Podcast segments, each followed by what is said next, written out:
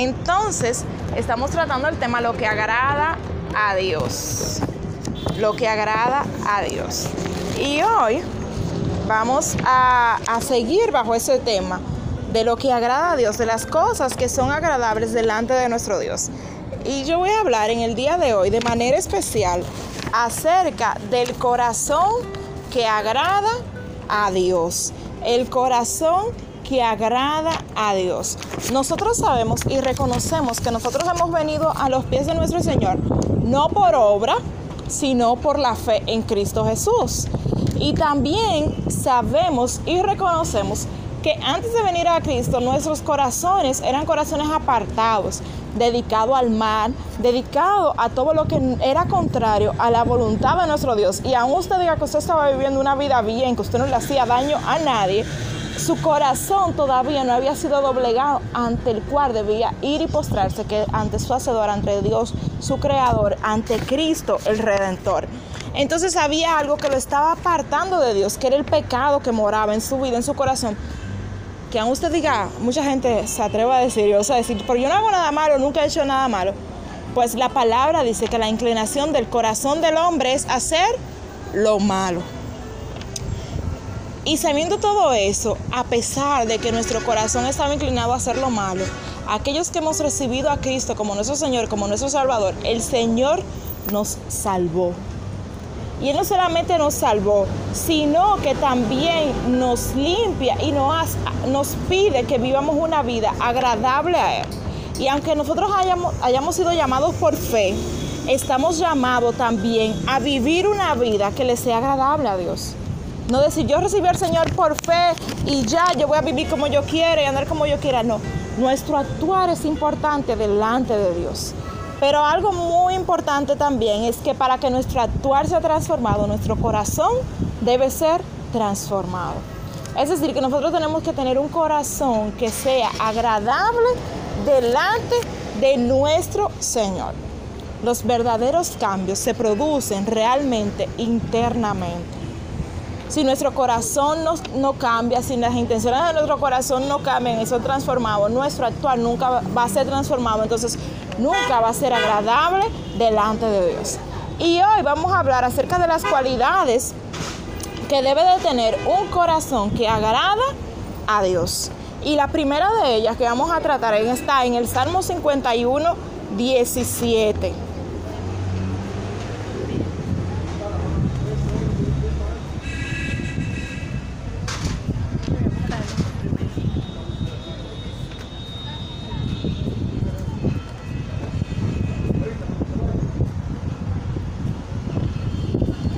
El, ahí va. 51, 17. Okay. Dice así. Los sacrificios de Dios son el espíritu quebrantado. Al corazón contrito y humillado no despreciarás tú, oh Dios. Entonces ahí vemos una de las primeras características de un corazón que agrada a Dios. Es un corazón que se postra en arrepentimiento delante de Dios. Como yo dije al principio, nosotros hemos venido con pecados delante de Dios. Y aún estando, habiendo recibido a Cristo como nuestro Señor y Salvador, podemos cometer faltas y pecados, cosas que no sean agradables delante de nuestro Dios.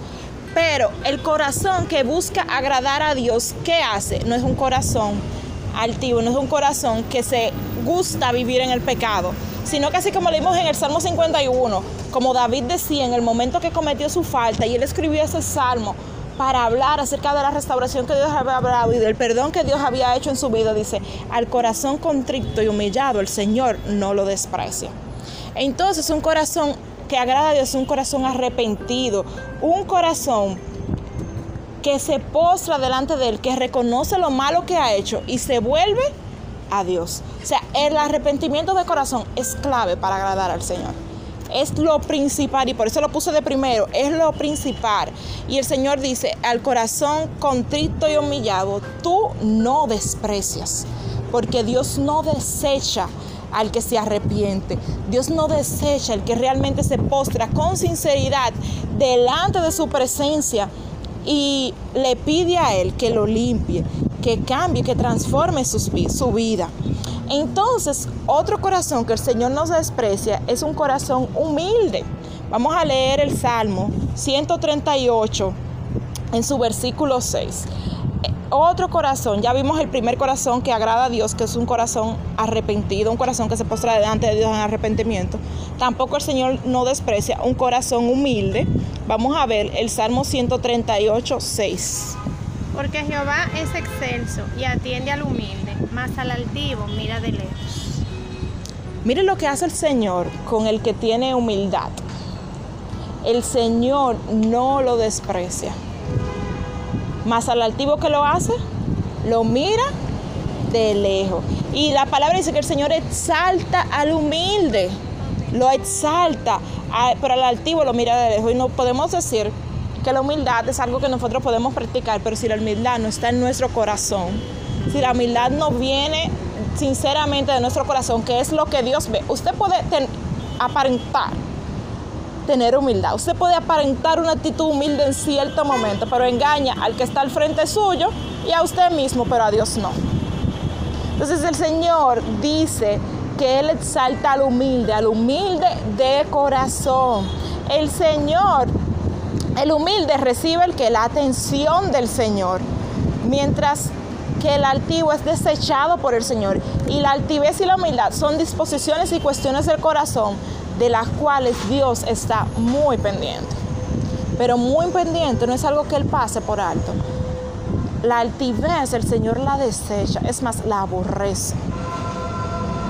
Porque el altivo está aún más desechando la obra que Dios puede hacer en su vida.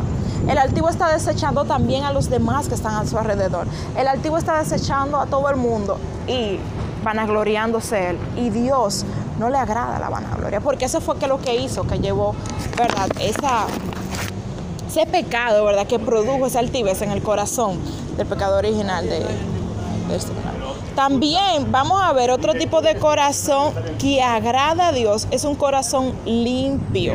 Vamos a ver Mateo 5, 8. Ya hemos visto tres condiciones que debe tener un corazón que agrada a Dios. Arrepentido, humilde y vamos a ver ahora un corazón limpio.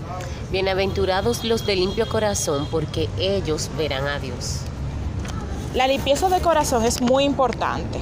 Ser puro y no alelar el mal y tener unas cuentas claras siempre delante de Dios y de los demás, esos verán a Dios. Los que en su corazón actúan con limpieza, que no buscan el mal de los demás, ni fraguan a cada día maldad, ni tampoco su corazón está lleno de impurezas, algo que está afectando mucho ahora a nuestra sociedad y aún el pueblo cristiano es las impurezas. Perder, muchas personas jugando con su santidad, jugando con el llamado que Dios nos ha hecho a ser santo porque Él es santo, ensuciando su corazón no solamente con a veces con cosas, deseos sexuales que son contrarios a la voluntad de Dios, con palabras descompuestas también, limpiando y dañando y ensuciando su corazón con esas cosas que son desagradables delante de Dios. Y leímos en Mateo 5, 8, que los de corazón limpio verán a Dios. Y el Señor nos llama cada día a limpiar, a purificar nuestros corazones. Y mire cómo el salmista en el Salmo 51, 10 él va de, delante del Señor, el mismo salmista que al principio leímos que hablaba acerca del arrepentimiento, él le pide a Dios, crea en mí, oh Dios, un corazón limpio y renueva un espíritu recto dentro de mí. Debe ser una petición de nosotros que el Señor cree en nosotros un corazón limpio, puro, libre de impurezas, libre de las cosas que le desagraden porque nosotros sabemos todo eso que estamos diciendo, el arrepentimiento, la humildad, la limpieza de corazón, se la podemos pedir a Dios y el Señor la puede obrar en nuestras vidas. Porque cuando hablamos de estas cosas no es para que digamos, yo no tengo eso, ay, qué mal me siento, no lo voy a lograr. No, es para que usted reconozca que tal vez no lo tiene, pero Dios se lo puede proveer. Dios le puede dar un corazón contrito y humillado delante de Él. Dios le puede dar un corazón humilde. Dios le puede dar un corazón limpio porque Él está en el negocio de cambiar nuestras vidas, de hacerla agradable para su gloria y para su honra. También vamos a ver otra, otra cualidad del corazón que agrada al Señor ahí mismo en el libro de los Salmos, en el Salmo 119, en su versículo 80, vamos a ver que Dios le agrada un corazón que ande en integridad. Y vemos que el salmista aquí está hablando de integridad, pero él se la pide a Dios y que su integridad, de la integridad de esta vida, la, la logra a través de andar en la palabra de Dios. Y dice, sea mi corazón íntegro en tus estatutos, para que, sea, para que no sea yo avergonzado. Sea mi corazón íntegro en tus estatutos, para que no sea yo avergonzado. ¿Y qué es la integridad? Integridad es actuar bien, me vean o no me vean. Delante del, del, de los hombres y aún en lo oculto. Tener un solo actuar, porque Dios siempre me ve. Pero la integridad se logra transformando nuestros corazones. Porque si en mi corazón hay iniquidad y yo aparento bien delante de las personas, en lo oculto voy a manifestar iniquidad, pero en lo oculto el Señor me ve. Entonces el salmista decía aquí, sea mi corazón íntegro en, tu, en tus estatutos para que no sea yo avergonzado. Y la única forma que nosotros podemos vivir una vida en integridad es siendo cada día más llenados de la porción de la palabra de Dios porque el Señor nos va a guiar en cómo debe ser nuestro actuar en todo tiempo, cuando me ven y cuando no me ven. Entonces, hemos visto muchas de las cualidades de un corazón eh, que agrada a Dios. Vamos a ver ahora algo muy importante. Hemos visto muchas cosas. Pero el Señor también se agrada de que su pueblo se regocije en Él se goza en Él y sea portador de la gloria de Él.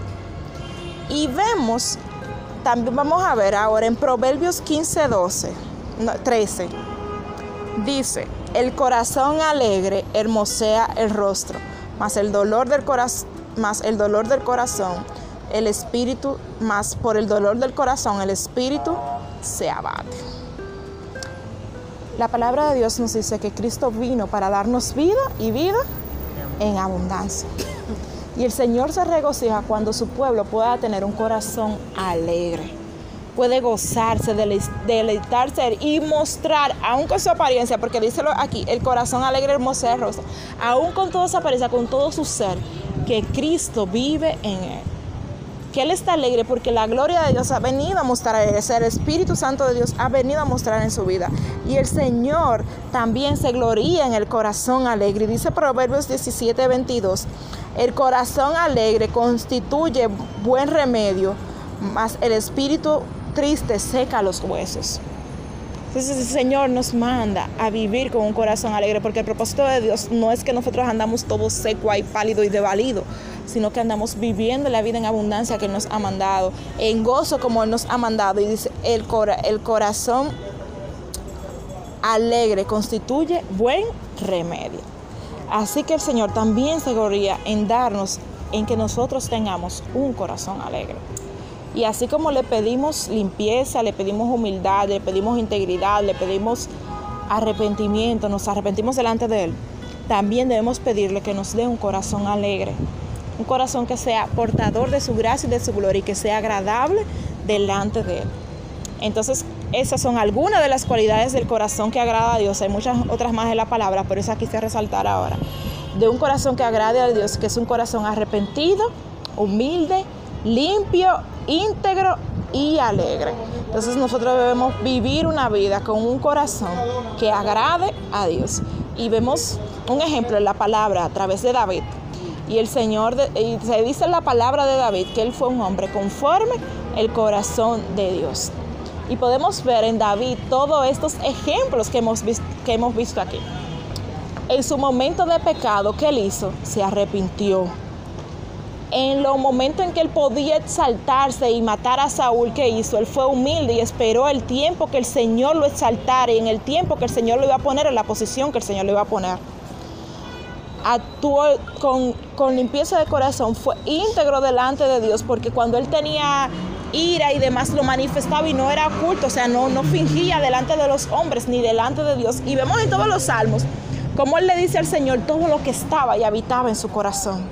Y un corazón alegre porque el momento de victoria él pudo danzar, él pudo gloriarse, pudo alegrarse en su Dios. Entonces nosotros estamos llamados también a tener ese corazón que agrade al Señor. Si alguien tiene algo que aportar.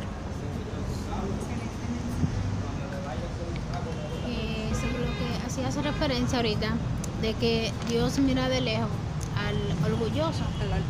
Para- entonces, una de las cosas que más afectan a esas personas así es que no abren su corazón al Señor. Y se- ellos entienden que ellos se, se valen por, sí, mismos y que no necesitan a Dios, cosa que es un error. ¿Por qué? Porque dice la palabra que primero Dios y todo vendrá por añadiduras, porque sin Dios uno no puede hacer nada, o los que se creen que pueden hacer nada sin Dios están muy perdidos, porque quien lo permite todo es Dios.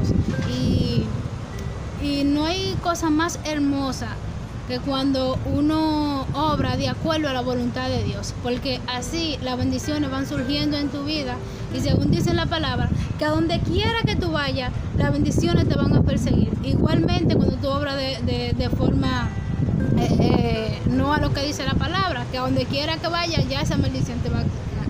Dice la palabra que el Señor mira de lejos al altivo, o sea, el altivo no alcanza el perdón de Dios, porque no se postra delante de su presencia en arrepentimiento delante de Él. Y es un llamado para las personas que están aquí, que, que nos escuchan a través del audio, que no han recibido a Cristo como su Señor, como su Salvador, y que han vivido con un corazón contrario a la voluntad de Dios, que dicen, no, yo no necesito al Señor ahora, no tal vez más para después, no para otro momento, y su corazón se enorgullece en sus propias obras. Yo te digo a ti que es necesario que tú aceptes a Cristo como tu Señor y como tu Salvador. Que no hay nada que tú puedas hacer para alcanzar la gracia delante de Dios que no sea a través de nuestro Señor y Salvador Jesucristo.